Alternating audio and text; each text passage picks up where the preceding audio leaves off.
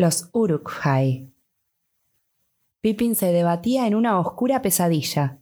Creía oír su propia vocecita que resonaba en los túneles oscuros llamando Frodo, Frodo.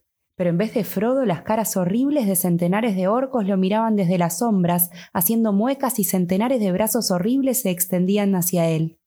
¿Dónde estaba Merry? Despertó. Un aire frío le soplaba en la cara. Caía la noche y el cielo se oscurecía en el cenit. Dio media vuelta y descubrió que el sueño era poco peor que el despertar. Tenía las manos y las piernas y los tobillos atados con cuerdas. Junto a él yacía Merry, pálido, la frente envuelta en un trapo sucio. Todo alrededor, sentados o de pie, había muchos orcos. Lentamente la memoria se fue aclarando en la cabeza dolorida de Pippin y salió de las sombras del sueño.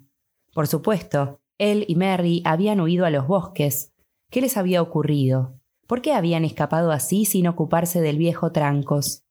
Habían corrido lejos, dando gritos. No alcanzaba a recordar ni la distancia ni el tiempo. Y de pronto habían tropezado con un grupo de orcos. Estaban de pie, escuchando, y al parecer no habían visto a Merry y Pippin hasta que casi los tuvieron encima. Se pusieron a aullar entonces y docenas de otras bestias salieron de entre los árboles. Merry y él habían echado mano a las espadas, pero los orcos no querían luchar y solo intentaron apoderarse de ellos, aun cuando Merry ya había cortado muchos brazos y manos. Buen viejo Merry. Enseguida llegó Boromir, saltando entre los árboles. Los obligó a combatir. Mató a muchos y el resto escapó pero aún no se habían alejado en el camino de vuelta cuando un centenar de orcos los atacó otra vez. Algunos eran muy corpulentos y lanzaban lluvias de flechas, siempre contra Boromir. Boromir tocó el gran cuerno hasta que los sonidos estremecieron el bosque, pero cuando no llegó otra respuesta que los ecos, los orcos atacaron con más fiereza. Pippin no recordaba mucho más. La última imagen era la figura de Boromir apoyada contra un árbol, quitándose una flecha. Luego la oscuridad cayó de súbito. Supongo que me golpearon la cabeza, se dijo a sí mismo. Me pregunto si la herida de Merry será grave. ¿Qué le pasó a Boromir? ¿Por qué los orcos no nos mataron? ¿Dónde estamos y a dónde vamos? No encontraba respuestas. Hacía frío y se sentía enfermo. Ojalá Gandalf no hubiera convencido a Elrond de que nos dejara venir, pensó. ¿Qué he hecho de bueno? He sido solo una molestia, un pasajero, un bulto de equipaje. Ahora me han robado y solo soy un bulto de equipaje para los orcos. Espero que Trancos o algún otro vengan a rescatarnos. ¿Pero puedo tener esperanzas? ¿No se malograrán todos los planes? ¡Ay, cómo quisiera escapar! Luchó un rato en vano, tratando de librarse de las ligaduras. Uno de los orcos, sentado no muy lejos, se rió y le dijo algo a un compañero en aquella lengua abominable. Descansa mientras puedas, tontito, dijo enseguida en la lengua común, que pareció entonces a Pippin tan espantosa como el lenguaje de los orcos. Descansa mientras puedas. Pronto encontrarás en qué utilizar tus piernas. Desearás no haberlas tenido nunca antes que lleguemos a destino. Si por mí fuera, querrías morir ahora mismo, dijo el otro. Te haría chillar, rata miserable. Se inclinó sobre Pippin, acercándole a la cara las garras amarillas, blandiendo un puñal negro de larga hoja mellada. Quédate tranquilo, o te haré cosquillas con esto, sisió. No llames la atención, pues yo podría olvidar las órdenes que me han dado. Malditos sean los isengardos. Ugluk ubagronk shapushdug saruman glob bubush y el orco se lanzó a un largo y colérico discurso en su propia lengua, que se perdió poco a poco en murmullos y ronquidos.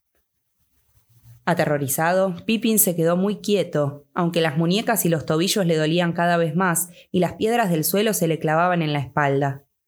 Para distraerse, escuchó con la mayor atención todo lo que podía oír. Muchas voces se alzaban alrededor, y aunque en la lengua de los orcos había siempre un tono de odio y cólera, Parecía evidente que había estallado alguna especie de pelea y que los ánimos se iban acalorando. Pippin descubrió sorprendido que mucha de la charla era inteligible. Algunos de los orcos estaban usando la lengua común. En apariencia había allí miembros de dos o tres tribus muy diferentes, que no entendían la lengua orca de los otros. La airada disputa tenía como tema el próximo paso, qué ruta tomar y qué hacer con los prisioneros. No hay tiempo para matarlos de un modo adecuado, dijo uno. No hay tiempo para diversiones en este viaje. Es cierto, dijo otro, pero ¿por qué no eliminarlos rápidamente y matarlos ahora? Son una maldita molestia y tenemos prisa. Se acerca la noche y hay que pensar en irse. Órdenes, dijo una tercera voz, gruñendo roncamente. Matadlos a todos, pero no a los medianos. Los quiero vivos aquí y lo más pronto posible. Esas son las órdenes que tengo. ¿Para qué los quiere? preguntaron varias voces. ¿Por qué vivos? ¿Son una buena diversión?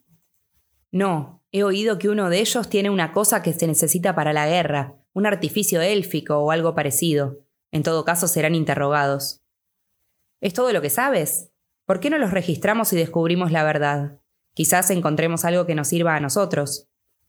Muy interesante observación, dijo una voz burlona, más dulce que las otras pero más malévola. La incluiré en mi informe. Los prisioneros no serán registrados ni saqueados. Esas son las órdenes que yo tengo. Y también las mías, dijo la voz profunda. Vivos y tal como fueran capturados. Nada de pillajes. Así me lo ordenaron. Pero no a nosotros, dijo una de las voces anteriores. Hemos recorrido todo el camino desde las minas para matar y vengar a los nuestros. Tengo ganas de matar y luego volver al norte. Pues bien, quédate con las ganas, dijo la voz ronca. Yo soy Ugluk, soy yo quien manda. Iré a Isengard por el camino más corto. ¿Quién es el amo, Saruman o el Gran Ojo? dijo la voz malévola. Tenemos que volver enseguida a Lugburs. Sería posible si cruzáramos el río Grande, dijo otra voz, pero no somos bastante numerosos como para aventurarnos hasta los puentes. Yo crucé el río Grande, dijo la voz malévola. Un Nazgûl alado nos espera en el norte junto a la orilla oriental.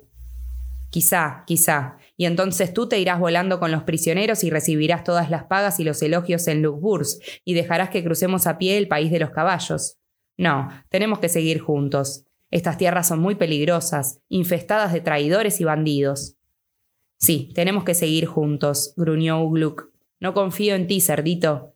Fuera del establo ya no tienes ningún coraje. Si no fuera por nosotros, ya habrías escapado. Somos los combatientes Uruk-hai. Hemos abatido al gran guerrero. Hemos apresado a esos dos. Somos los sirvientes de Saruman el Sabio, la mano blanca, la mano que nos da de comer carne humana. Salimos de Isengard y trajimos aquí la tropa y volveremos por el camino que nosotros decidamos. Soy Ugluk, he dicho. Has dicho demasiado, Ugluk, se burló la voz malévola. Me pregunto qué pensarán en Lukburs. Quizá piensen que los hombros de Ugluk necesitan que se les quite el peso de una cabeza inflada. Quizá pregunten de dónde sacaste esas raras ideas. ¿De Saruman, quizá? ¿Quién se cree, volando por cuenta propia y envuelto en sucios trapos blancos? Estarán de acuerdo conmigo, Grishnak, el mensajero de confianza. Y yo, Grishnak, digo, Saruman es un idiota, sucio y traidor. Pero el gran ojo no lo deja en paz.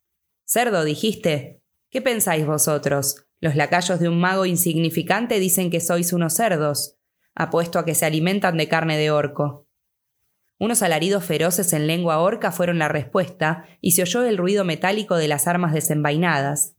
Pippin se volvió con precaución esperando ver qué ocurría. Los guardias se habían alejado para unirse a la pelea. Alcanzó a ver en la penumbra a un orco grande y negro, Ugluk sin duda, que enfrentaba a Grishnak, una criatura de talla corta y maciza y con unos largos brazos que casi le llegaban al suelo. Alrededor había otros monstruos más pequeños. Pippin supuso que estos eran los que venían del norte. Habían desenvainado los cuchillos y las espadas, pero no se atrevían a atacar a Ugluk. Ugluk dio un grito y otros orcos casi tan grandes como él aparecieron corriendo. Enseguida, sin ningún aviso, Ugluk saltó hacia adelante, lanzó dos golpes rápidos y las cabezas de dos orcos rodaron por el suelo. Grishnak se apartó y desapareció en las sombras. Los otros se amilanaron y uno de ellos retrocedió de espaldas y cayó sobre el cuerpo tendido de Merry. Quizás esto le salvó la vida, pues los seguidores de Ugluk saltaron por encima de él y derribaron a otro con las espadas de hoja ancha. La víctima era el guardián de garras amarillas. El cuerpo le cayó encima a Pippin, la mano del orco empuñando todavía aquel largo cuchillo mellado. Dejad las armas, gritó Ugluk, y basta de tonterías. De aquí iremos directamente al oeste y escaleras abajo, de allí directamente a las quebradas y luego a lo largo del río hasta el bosque y marcharemos día y noche. ¿Está claro? Bien, se dijo Pippin. Si esa horrible criatura tarda un poco en dominar a la tropa, tengo alguna posibilidad. Había vislumbrado un rayo de esperanza. El filo del cuchillo negro le había desgarrado el brazo y se le había deslizado casi hasta la muñeca. La sangre le corría ahora por la mano, pero sentía también el contacto del acero frío. Los orcos estaban preparando para partir, pero algunos de los del norte se resistían aún, y los isengardos tuvieron que abatir a otros dos antes de dominar al resto. Hubo muchas maldiciones y confusión.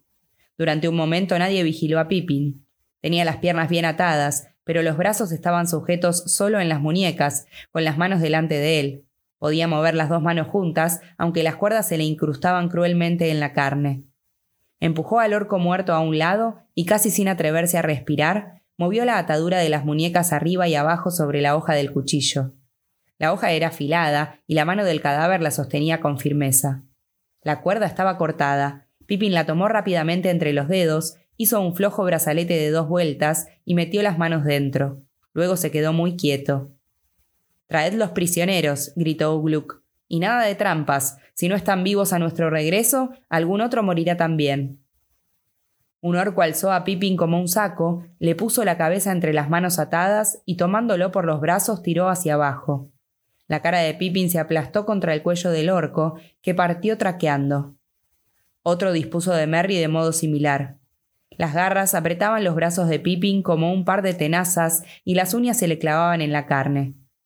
Cerró los ojos y se deslizó de nuevo a un mundo de pesadillas malignas. De pronto lo arrojaron otra vez a un suelo pedregoso. Era el principio de la noche, pero la luna delgada descendía ya en el oeste. Estaban al borde de un precipicio que parecía mirar a un océano de nieblas pálidas. Se oía el sonido de una cascada próxima. Los exploradores han vuelto al fin, dijo un orco que andaba cerca. Bueno, ¿qué descubriste? gruñó la voz de Ugluk. Solo un jinete solitario, e iba hacia el oeste. El camino está libre por ahora. Sí, por ahora. Pero ¿durante cuánto tiempo? Idiotas, teníais que haberlo matado. Dará la alarma. Esos malditos criadores de caballos sabrán de nosotros cuando llegue la mañana. Ahora habrá que redoblar el paso. Una sombra se inclinó sobre Pippin. Era Ugluk. Siéntate, dijo el orco. Mis compañeros están cansados de cargarte de aquí para allá. Vamos a bajar y tendrás que servirte de tus piernas. No te resistas ahora. No grites y no intentes escapar. Haríamos un escarmiento que no te gustaría, aunque el Señor aún pueda sacarte algún provecho. Cortó los lazos de cuero que sujetaban las piernas y los tobillos de Pippin, lo tomó por los cabellos y lo puso de pie. Pippin cayó al suelo y Ugluk lo levantó sosteniéndolo por los cabellos otra vez. Algunos orcos se rieron. Ugluk le metió un frasco entre los dientes y le echó un líquido ardiente en la garganta. Pippin sintió un calor arrebatado que le abrazaba el cuerpo. El dolor en las piernas y los tobillos se desvaneció. Podía tenerse en pie. Ahora el otro, dijo Ugluk.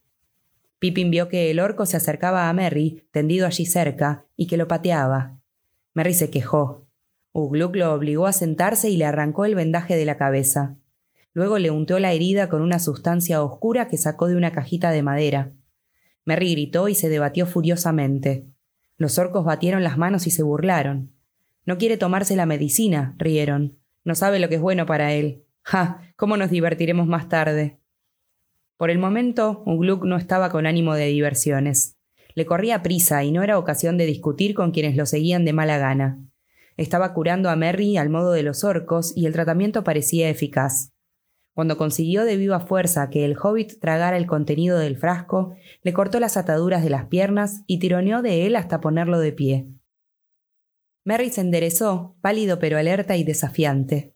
La herida de la frente no le molestaba, aunque le dejó una cicatriz oscura para toda la vida. Hola, Pippin, dijo. ¿Así que tú también vendrás en esta pequeña expedición? ¿Dónde encontraremos una cama y un desayuno? Atención, dijo Uluk. Nada de charlas. Cualquier dificultad será denunciada en el otro extremo, y él sabrá seguramente cómo pagaros. Tendréis cama y desayuno, más de lo que vuestros estómagos pueden recibir. La banda de orcos comenzó a descender por una cañada estrecha que llevaba a la llanura brumosa. Merry y Pippin caminaban con ellos, separados por una docena o más de orcos. Abajo encontraron un suelo de hierbas y los hobbits se sintieron algo más animados. Ahora en línea recta, gritó Uluk, hacia el oeste y un poco al norte. Seguida Lukdush. ¿Pero qué haremos a la salida del sol? dijo alguno de los norteños. Seguiremos corriendo, dijo Uluk. ¿Qué pretendes? ¿Sentarte en la hierba y esperar a que los pálidos vengan a la fiesta? Pero no podemos correr a la luz del sol. Correrás y yo iré detrás vigilándote, dijo Uluk. Corred, o nunca volveréis a ver vuestras queridas madrigueras. ¿De qué sirve una tropa de gusanos de montaña entrenados a medias? Por la mano blanca, corred, maldición, corred mientras dure la noche. Toda la compañía echó a correr entonces a los altos, con las largas zancadas de los orcos y en desorden. Se empujaban, se daban codazos y maldecían. Sin embargo, avanzaban muy rápidamente. Cada uno de los hobbits iba vigilado por tres orcos. Pippin corría entre los rezagados, casi cerrando la columna. Se preguntaba cuánto tiempo podría seguir a este paso. No había comido desde la mañana. Uno de los guardias blandía un látigo, pero por ahora el licor de los orcos le calentaba todavía el cuerpo y de algún modo le había despejado la mente. Una y otra vez una imagen espontánea se le presentaba de pronto. La cara atenta de Trancos, que se inclinaba sobre una senda oscura y corría, corría detrás. Pero ¿qué podría ver aún un montaraz excepto un rastro confuso de pisadas de orcos? Las pequeñas señales que dejaban Merry y él mismo desaparecían bajo las huellas de los zapatos de hierro, delante, atrás y alrededor. Habían avanzado un poco más de una milla cuando el terreno descendió a una amplia depresión llana, de suelo blando y húmedo. La bruma se demoraba allí, brillando pálidamente a los últimos rayos de una luna delgada. Las formas de los primeros orcos se hicieron más oscuras. Atención. No tan rápido ahora, gritó Ugluk a retaguardia. Una idea se le ocurrió de pronto a Pippin, que no titubeó. Se apartó bruscamente a la derecha y librándose de la mano del guardia, se hundió de cabeza en la bruma. Cayó de bruces sobre la hierba, con las piernas y los brazos abiertos. ¡Alto! aulló Ugluk. Durante un momento hubo mucho ruido y confusión. Pippin se levantó de un salto y echó a correr, pero los orcos fueron detrás. Algunos aparecieron de pronto delante de él. No podré escapar, se dijo Pippin pero quizá deje unas huellas nítidas en este suelo húmedo. Se tanteó el cuello con las manos atadas y desprendió el broche que le sujetaba la capa. En el momento en que unos brazos largos y unas garras duras lo alzaban en vilo, soltó el broche. Supongo que ahí se quedará hasta el fin de los tiempos, pensó. No sé por qué lo hice. Si los otros escaparon, lo más probable es que hayan ido con Frodo. La cola de un látigo se le enredó en las piernas y ahogó un grito. Basta, gritó Ugluk, acercándose deprisa. Todavía tiene mucho que correr. Que los dos corran. Recurrir al látigo solo para que no lo olviden. Y enseguida añadió, volviéndose a Pippin. Pero eso no es todo. No lo olvidaré. La pena solo ha sido postergada. Adelante. Ni Pippin ni Merry conservaron muchos recuerdos de la última parte del viaje. Los malos sueños y los malos despertares se confundieron en un largo túnel de miserias. Las esperanzas iban quedando atrás, cada vez más débiles, Corrieron, corrieron, aunque se les doblaban las piernas, azotados de vez en cuando por una mano cruel y hábil. Si se detenían o trastabillaban, los levantaban y los arrastraban un rato. El calor de la bebida horca se había desvanecido. Pippin se sentía otra vez helado y enfermo. De repente cayó de bruces sobre la hierba. Unas manos duras de uñas afiladas lo tomaron y lo alzaron. Lo cargaron como un saco una vez más, y le pareció que la oscuridad crecía alrededor. No podía decir si era aquella la oscuridad de otra noche o si se estaba quedando ciego. De pronto creyó oír unas voces que llamaban. Parecía que muchos de los orcos querían detenerse un momento. Ugluk gritaba. Sintió que lo arrojaban al suelo y se quedó allí tendido hasta que unas pesadillas negras cayeron sobre él. Pero no escapó mucho tiempo al dolor. Las tenazas de hierro de unas manos implacables lo aferraron otra vez. Durante un largo rato lo empujaron y lo sacudieron, y luego la oscuridad fue cediendo lentamente, y así volvió al mundo de la vigilia, y descubrió que era de mañana. Se oyeron unas órdenes y lo echaron sobre la hierba. Se quedó allí un momento, luchando con la desesperación. La cabeza le daba vueltas, pero por el calor que sentía en el cuerpo supuso que le habían dado otro trago de licor. Un orco se inclinó sobre él y le echó un poco de pan y una tira de carne seca. Devoró ávidamente el pan grisáceo y rancio, pero no tocó la carne. Se sentía hambriento, aunque no tanto como para comer la carne que le daba un orco, la carne de quién sabe qué criatura. Se sentó y miró alrededor. Merry no estaba muy lejos. Habían acampado a orillas de un río angosto y rápido. Enfrente se elevaban unas montañas. En una de las cimas se reflejaban ya los primeros rayos del sol. En las faldas más bajas de adelante se extendía la mancha oscura de un bosque. Había muchos gritos y discusiones entre los orcos. Parecía que en cualquier momento iba a estallar otra pelea entre los del norte y los isengardos. Algunos señalaban el sur detrás de ellos y otros el este. Muy bien, dijo Gluck. Dejádmelo a mí entonces. Nada de darles muerte, como dije antes. Pero si queréis abandonar lo que hemos venido a buscar desde tan lejos, abandonadlo. Yo lo cuidaré. Dejad que los aguerridos Uruk-hai hagan el trabajo, como de costumbre. Si tenéis miedo de los pálidos, corred, corred, allí está el bosque, gritó, señalando adelante. Id hasta allí, es vuestra mayor esperanza. Rápido, antes que yo derribe unas cabezas más para poner un poco de sentido común en el resto. Se oyeron unos juramentos y un ruido de cuerpos que se empujaban unos a otros, y luego la mayoría de los norteños se separó de los otros y echó a correr, un centenar de ellos, atropellándose en desorden a lo largo del río, hacia las montañas. Los hobbits quedaron con los isengardos, una tropa sombría y siniestra de por lo menos ochenta orcos corpulentos, de tez morena, ojos oblicuos, que llevaban grandes arcos y unas espadas cortas y de hoja ancha. Y ahora nos ocuparemos de ese Grishnak, dijo Ugluk, pero algunos orcos miraban al sur y parecían inquietos. Sí, continuó con un gruñido. Esos malditos palafreneros han venido detrás de nosotros. Pero la culpa es toda tuya, Snaga. A ti y a los otros exploradores habría que arrancarles las orejas. Pero somos los combatientes. Todavía tendremos un festín de carne de caballo, o algo mejor. En ese momento Pippin vio por qué algunos orcos habían estado señalando el este. De allí llegaban ahora unos gritos roncos. Grishnak reapareció y detrás una veintena de otros como él, orcos patizambos de brazos largos. Llevaban un ojo rojo pintado en los escudos. Ugluk se adelantó a recibirlos. De modo que has vuelto, dijo. Lo pensaste mejor, ¿eh? He vuelto a ver cómo se cumplen las órdenes y se protege a los prisioneros, dijo Grishnak. ¿De veras? dijo Ugluk. Un trabajo inútil. Yo cuidaré de que las órdenes se cumplan. ¿Y para qué otra cosa volviste? ¿Viniste rápido? ¿Olvidaste algo? Olvidé a un idiota, gruñó Grishnak. Pero hay aquí gente de coraje acompañándolo, y sería una lástima que se perdiera. Sé que tú los meterías en dificultades. He venido a ayudarlos. Espléndido, rió Ugluk. Pero si eres débil y escapas al combate, has equivocado el camino. Tu ruta es la de Lugburs. Los pálidos se acercan. ¿Qué le ha ocurrido a tu precioso Nahul? ¿Monta todavía un caballo muerto? Pero si lo has traído contigo, quizá no sea útil, si esos Nazgûl son todo lo que se cuenta. Nazgûl, Nazgûl, dijo Grishnak, estremeciéndose y pasándose la lengua por los labios, como si la palabra tuviera un mal sabor, desagradable. Hablas de algo que tus sueños cenagosos no alcanzan a concebir, Ugluk, dijo.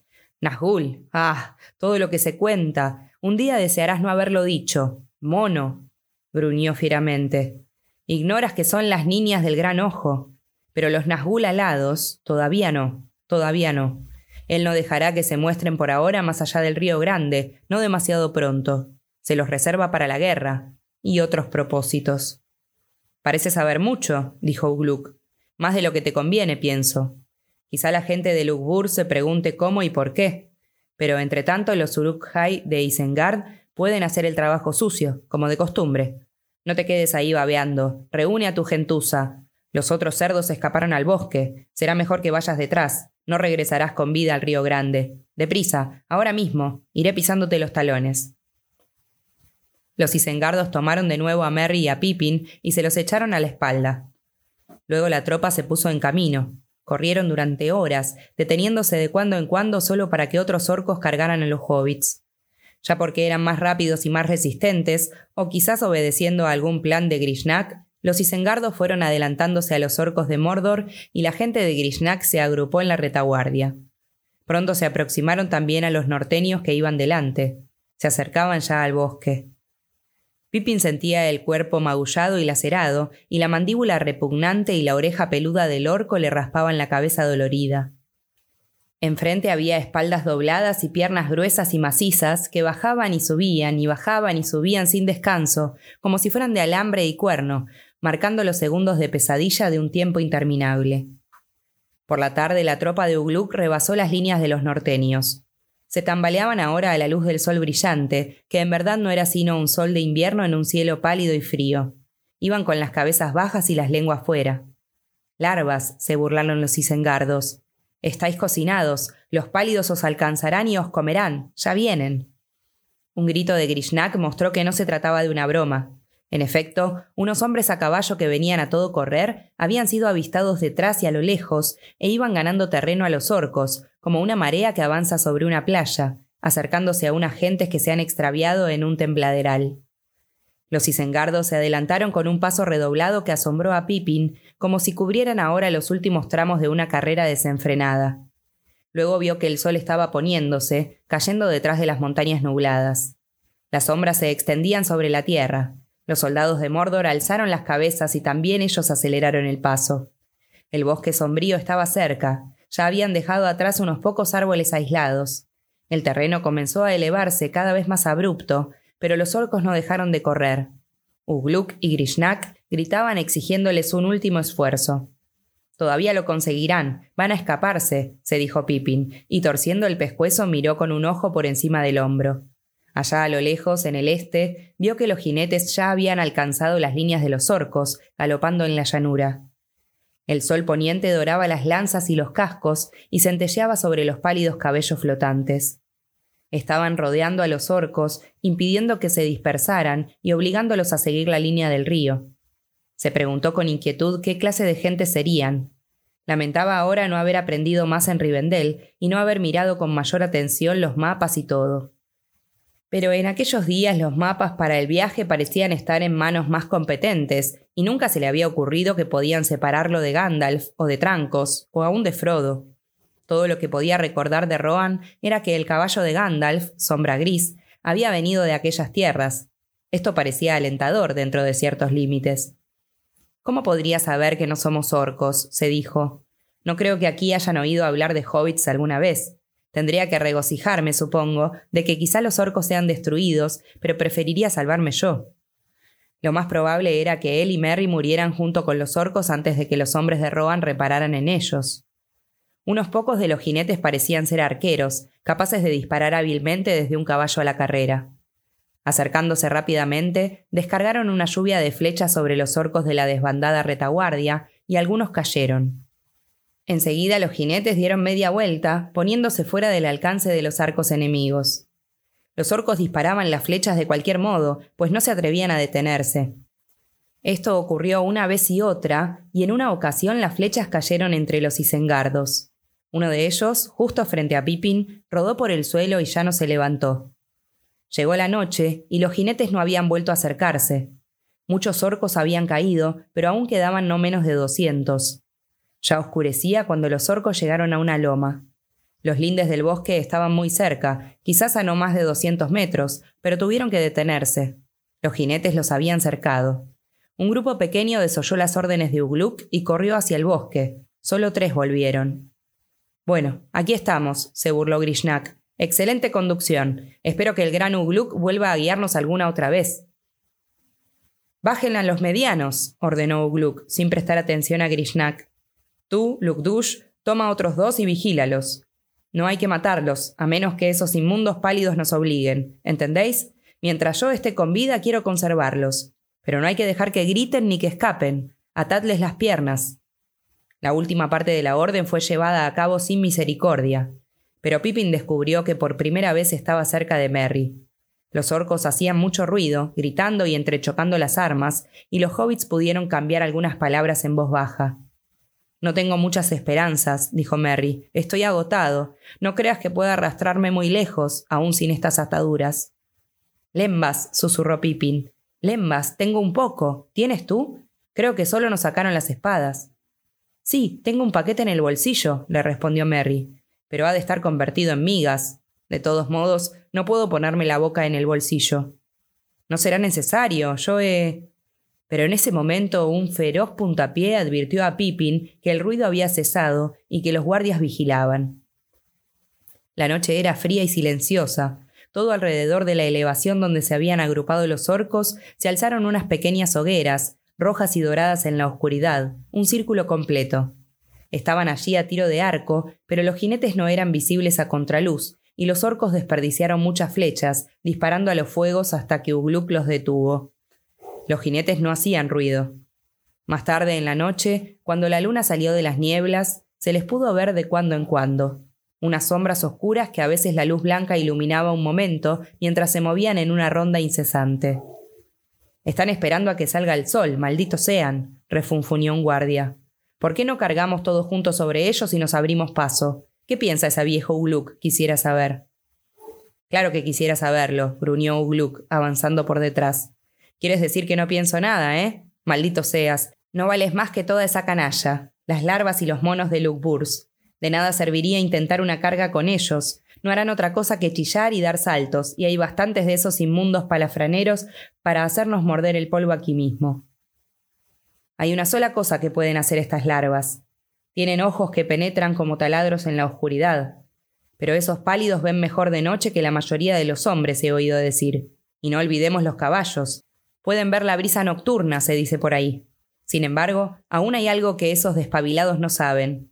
Las gentes de Maur están en el bosque y se presentarán en cualquier momento. Las palabras de Ugluk bastaron en apariencia para satisfacer a los isengardos, aunque los otros orcos se mostraron a la vez desanimados y disconformes. Pusieron unos pocos centinelas, pero la mayoría se quedó tendida en el suelo, descansando en la agradable oscuridad. La noche había cerrado otra vez, pues la luna descendía al oeste envuelta en espesas nubes, y Pippin no distinguía nada más allá de un par de metros. Los fuegos no alcanzaban a iluminar la loma. Los jinetes, sin embargo, no se contentaron con esperar al alba, dejando que los enemigos descansasen. Un clamor repentino estalló en la falda este de la loma mostrando que algo andaba mal. Al parecer algunos hombres se habían acercado a caballo y desmontado en silencio se habían arrastrado hasta los bordes del campamento. Allí mataron a varios orcos y se perdieron otra vez en las tinieblas. Ugluk corrió a prevenir una huida precipitada. Pippin y Merry se enderezaron. Los guardias y sengardos habían partido con Ugluk, pero si los hobbits creyeron poder escapar, la esperanza les duró poco. Un brazo largo y velludo los tomó por el cuello y los juntó, arrastrándolos. Alcanzaron a ver la cabezota y la cara horrible de Grishnak entre ellos. Sentían en las mejillas el aliento infecto del orco, que se puso a manosearlos y a palparlos. Pippin se estremeció cuando unos dedos duros y fríos le bajaron tanteando por la espalda. Bueno, mis pequeños, dijo Grishnak en un susurro sofocado. ¿Disfrutando de un bonito descanso o no? No en muy buena posición, quizás. Espadas y látigos de un lado y lanzas traicioneras del otro. Las gentes pequeñas no tendrían que meterse en asuntos demasiado grandes. Los dedos de Grishnak seguían tanteando. Tenía en los ojos una luz que era como un fuego, pálido pero ardiente. La idea se le ocurrió de pronto a Pippin, como si le hubiera llegado directamente de los pensamientos que urgían al orco. Grishnak conoce la existencia del anillo, está buscándolo mientras su Gluck se ocupa de otras cosas. Es probable que lo quiera para él. Pippin sintió un miedo helado en el corazón, pero preguntándose al mismo tiempo cómo podría utilizar en provecho propio el deseo de Grishnak. No creo que ese sea el modo, murmuró. No es fácil de encontrar. ¿Encontrar? dijo Grishnak. Los dedos dejaron de hurgar y se cerraron en el hombro de Pippin. ¿Encontrar qué? ¿De qué estás hablando, pequeño? Pippin cayó un momento. Luego, de pronto, gorgoteó en la oscuridad. Gollum, Gollum. Nada, mi tesoro, añadió. Los hobbits sintieron que los dedos se le crispaban a Grishnak. Oh, ah, sisió la criatura entre dientes. Eso es lo que quieres decir, ¿eh? Oh, ah. Muy, pero muy peligroso, mis pequeños. Quizá, dijo Merry, atento ahora y advirtiendo la sospecha de Pippin. Quizá y no solo para nosotros. Claro que usted sabrá mejor de qué se trata. ¿Lo quiere o no? ¿Y qué daría por él? Si yo lo quiero, si yo lo quiero, dijo Grishnak como perplejo, pero le temblaban los brazos. ¿Qué daría por él? ¿Qué queréis decir? Queremos decir, dijo Pippin eligiendo con cuidado las palabras, que no es bueno tantear en la oscuridad. Podríamos ahorrarle tiempo y dificultades, pero primero tendría que desatarnos las piernas, o no haremos nada ni diremos nada. Mis queridos y tiernos tontitos, sisió Grishnak, todo lo que tenéis y todo lo que sabéis se os sacará en el momento adecuado. Todo. Desearéis tener algo más que decir para contentar al inquisidor. Así será en verdad y muy pronto. No apresuraremos el interrogatorio, claro que no. ¿Por qué pensáis que os perdonamos la vida? Mis pequeños amiguitos, creedme os lo ruego si os digo que no fue por bondad. Ni siquiera Ugluk habría caído en esa falta. No me cuesta nada creerlo, dijo Merry, pero aún no he llevado la presa a destino, y no parece que vaya a parar a las manos de usted, pase lo que pase. Si llegamos a Isengard, no será el gran Grishnak el beneficiario. Saruman tomará todo lo que pueda encontrar. Si quiere algo para usted, es el momento de hacer un trato. Grishnak empezó a perder la cabeza. El nombre de Saruman sobre todo parecía haberlo enfurecido. El tiempo pasaba y el alboroto estaba muriendo. Ugluk o los Isengardos volverían en cualquier instante. ¿Lo tenéis aquí o no? gruñó el orco. Gollum, Gollum, dijo Pippin. Desátanos las piernas, dijo Merry. Los brazos del orco se estremecieron con violencia. Maldito seas, gusanito sucio, sisió. Desataros las piernas, os desataré todas las fiebras del cuerpo. ¿Creéis que yo no podría hurgaros las entrañas? Hurgar, digo, os reduciré a lonjas palpitantes. No necesito la ayuda de vuestras piernas para sacaros de aquí, y teneros para mí solo. De pronto los alzó a los dos. La fuerza de los largos brazos y los hombros era aterradora. Se puso a los hobbits bajo los brazos y los apretó ferozmente contra las costillas. Unas manos grandes y sofocantes le cerraron las bocas. Luego saltó hacia adelante, el cuerpo inclinado. Así se alejó, rápido y en silencio, hasta llegar al borde de la loma. Allí, eligiendo un espacio libre entre los centinelas, se internó en la noche como una sombra maligna, bajó por la pendiente y fue hacia el río que corría en el oeste saliendo del bosque. Allí se abría un claro amplio, con una sola hoguera. Luego de haber cubierto una docena de metros, Grishnak se detuvo, espiando y escuchando. No se veía o se oía nada. Se arrastró lentamente, inclinando casi hasta el suelo. Luego se detuvo en cuclillas y escuchó otra vez. Enseguida se incorporó, como si fuera a saltar. En ese momento, la forma oscura de un jinete se alzó justo delante. Un caballo bufó y se encabritó. Un hombre llamó en voz alta. Grishnak se echó de bruces al suelo, arrastrando a los hobbits. Luego sacó la espada. Había decidido evidentemente matar a los cautivos antes que permitirles escapar o que los rescatasen, pero esto lo perdió. La espada resonó débilmente y brilló un poco a la luz de la hoguera que ardía a la izquierda. Una flecha salió silbando de la oscuridad, arrojada con habilidad o guiada por el destino, y le atravesó a Grishnak la mano derecha. El orco dejó caer la espada y chilló. Se oyó un rápido golpeteo de cascos y en el mismo momento en que Grishnak echaba a correr, lo atropelló un caballo y lo traspasó una lanza. Grishnak lanzó un grito terrible y estremecido, y ya no se movió. Los hobbits estaban aún en el suelo, como Grishnak los había dejado. Otro jinete acudió rápidamente. Ya fuese porque era capaz de ver en la oscuridad o por algún otro sentido, el caballo saltó y pasó con facilidad sobre ellos, pero el jinete no los vio. Los hobbits se quedaron allí tendidos, envueltos en los mantos élficos, por el momento demasiado aplastados, demasiado asustados para levantarse. Al fin Merry se movió y susurró en voz baja. Todo bien hasta ahora, pero ¿cómo evitaremos nosotros que nos traspasen de parte a parte? La respuesta llegó casi enseguida. Los gritos de Grishnak habían alertado a los orcos. Por los aullidos y chillidos que venían de la loma, los hobbits dedujeron que los orcos estaban buscándolos. Ugluk sin duda cortaba en ese momento algunas cabezas más. Luego de pronto unas voces de orcos respondieron a los gritos desde la derecha, más allá del círculo de los fuegos, desde el bosque y las montañas. Parecía que Maur había llegado y atacaba ahora a los sitiadores. Se oyó un galope de caballos. Los jinetes estaban cerrando el círculo alrededor de la loma, afrontando las flechas de los orcos, como para prevenir que alguien saliese, mientras que una tropa corría a ocuparse de los recién llegados. De pronto Merry y Pippin cayeron en la cuenta de que sin haberse movido, se encontraban ahora fuera del círculo. Nada impedía que escaparan. Bueno, dijo Merry, si al menos tuviésemos las piernas y las manos libres, podríamos irnos. Pero no puedo tocar los nudos y no puedo morderlos. No hay por qué intentarlo, dijo Pippin. Iba a decírtelo. Conseguí librarme las manos. Estos lazos son solo un simulacro. Será mejor que primero tomes un poco de lembas. Retiró las cuerdas de las muñecas y sacó un paquete del bolsillo. Las galletas estaban rotas, pero bien conservadas, envueltas aún en las hojas. Los hobbits comieron uno o dos trozos cada uno. El sabor les trajo el recuerdo de unas caras hermosas y de risas y comidas sanas en días tranquilos y lejanos ahora. Durante un rato comieron con aire pensativo, sentados en la oscuridad, sin prestar atención a los gritos y ruidos de la batalla cercana. Pippin fue el primero en regresar al presente. Tenemos que irnos, dijo. Espera un momento. La espada de Grishnak estaba allí en el suelo al alcance de la mano, pero era demasiado pesada y embarazosa. De modo que se arrastró hacia adelante y cuando encontró el cuerpo del orco, le sacó de entre las ropas un cuchillo largo y afilado. Luego cortó rápidamente las cuerdas. Y ahora vámonos, dijo. Cuando nos hayamos desentumecido un poco, quizá podamos tenernos en pie y caminar. De cualquier modo será mejor que empecemos arrastrándonos. Se arrastraron. La hierba era espesa y blanda, y esto los ayudó, aunque avanzaban muy lentamente.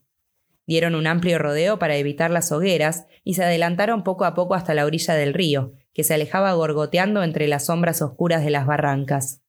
Luego miraron atrás. Los ruidos se habían apagado. Parecía evidente que la tropa de Maugur había sido destruida o rechazada. Los jinetes habían vuelto a la ominosa y silenciosa vigilia.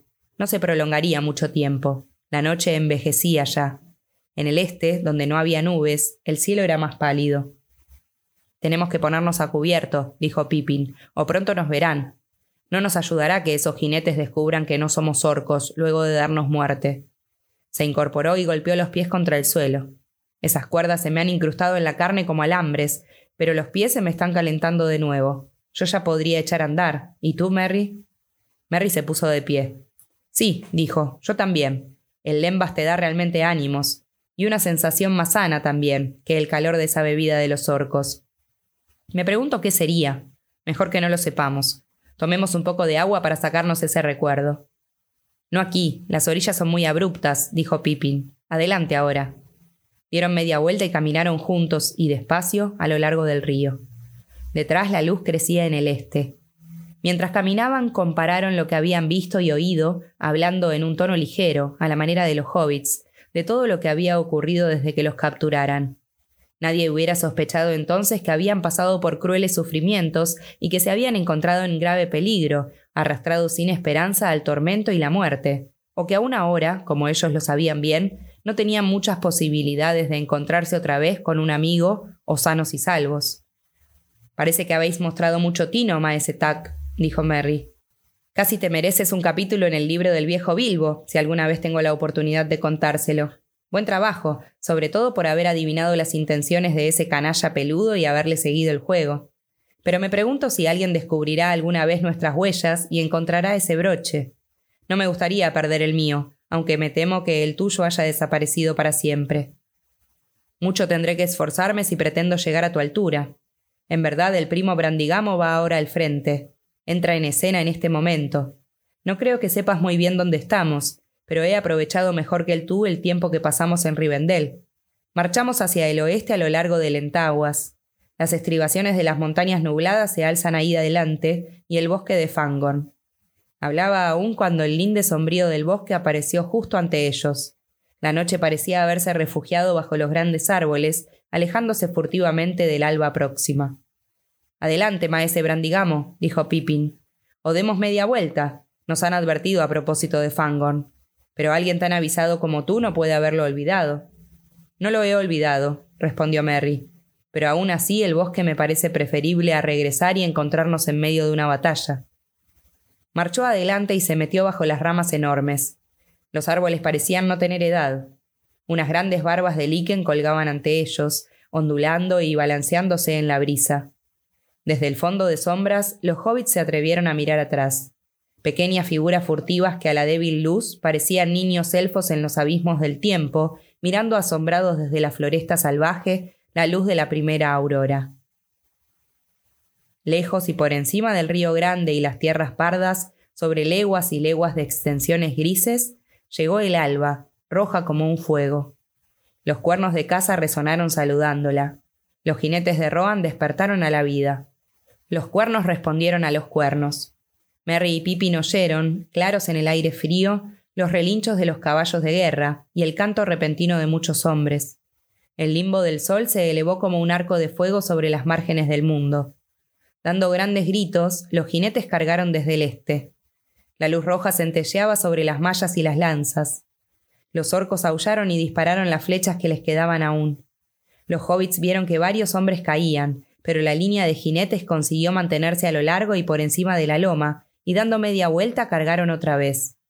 La mayoría de los orcos que estaban aún con vida se desbandaron y huyeron, en distintas direcciones, y fueron perseguidos uno a uno hasta que casi todos murieron. Pero una tropa, apretada en una cuña negra, avanzó resuelta hacia el bosque. Subiendo por la pendiente cargaron contra los centinelas. Estaban acercándose y parecía que iban a escapar. Ya habían derribado a tres jinetes que le cerraban el paso. Hemos mirado demasiado tiempo, dijo Merry. Allí está Ugluk. No quisiera encontrármelo otra vez.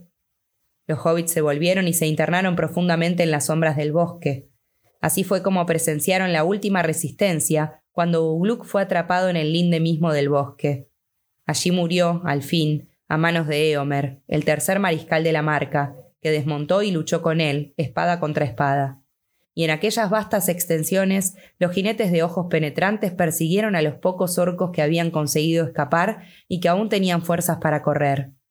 Luego, habiendo enterrado a los compañeros muertos bajo un montículo y habiendo entonado los cantos de alabanza, los jinetes prepararon una gran hoguera y desparramaron las cenizas de los enemigos. Así terminó la aventura y ninguna noticia llegó de vuelta a Mordor o a Isengard. Pero el humo de la incineración subió muy alto en el cielo y fue visto por muchos ojos atentos.